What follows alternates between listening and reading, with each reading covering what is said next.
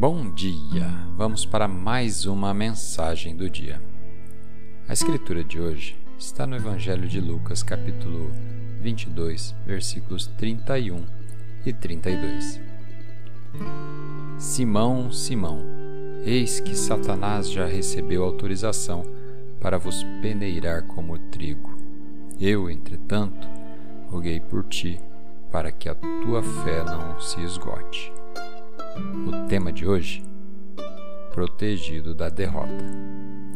Jesus alertou Pedro que o inimigo estava focado nele e iria atacá-lo e fazer de tudo para derrubá-lo.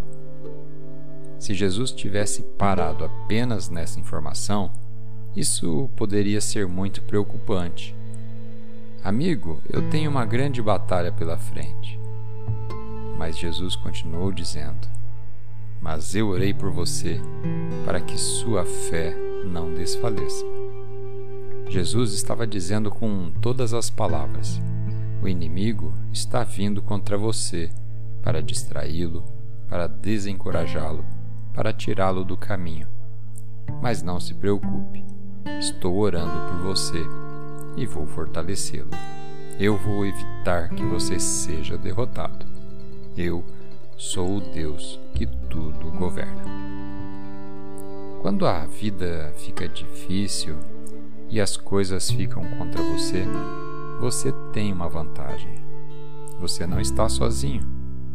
Jesus está na destra do Pai agora, orando por você para que sua fé não desfaleça. É ótimo ter pessoas orando por você, amigos firmes na fé mas quando você tem o Salvador ressurreto orando por você, você não pode ser derrotado. Vamos fazer uma oração? Pai, obrigado porque és meu Senhor e Salvador. Por isso, sempre me alertou que as tribulações iriam chegar que o inimigo iria tentar, mas que o Senhor estaria sempre intercedendo em meu favor, estando sempre ao meu lado. Obrigado, Senhor, pois contigo minha fé não desfalece, e na tua proteção eu não tenho o que temer.